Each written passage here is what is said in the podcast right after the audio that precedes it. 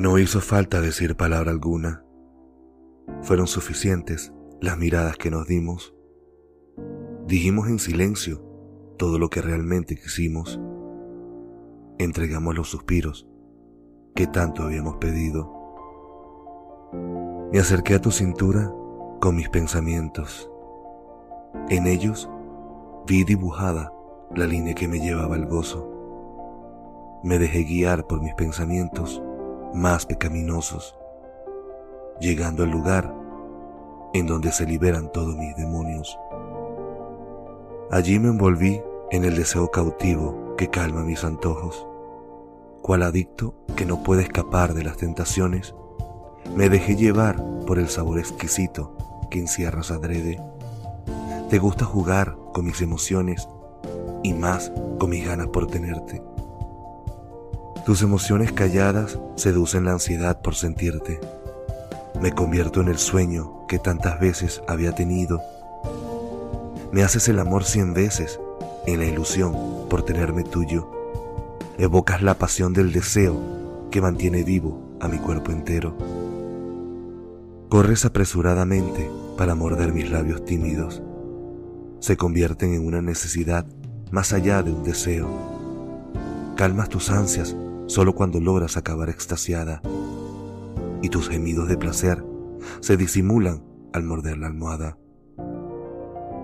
No queremos avisar a los presentes de nuestra aventura.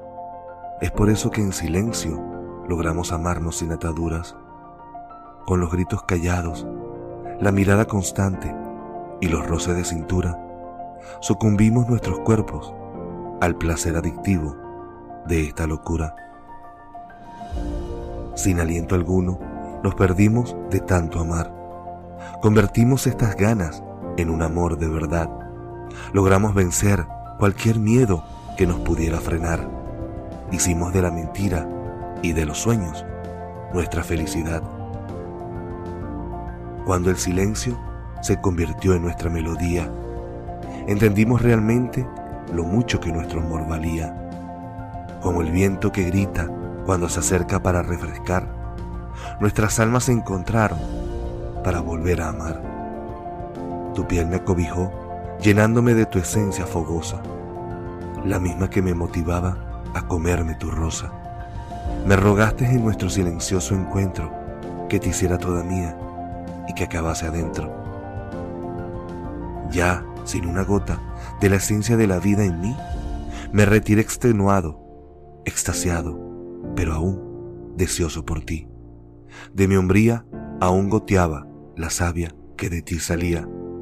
Jamás nos imaginamos que en silencio yo te hiciera mía.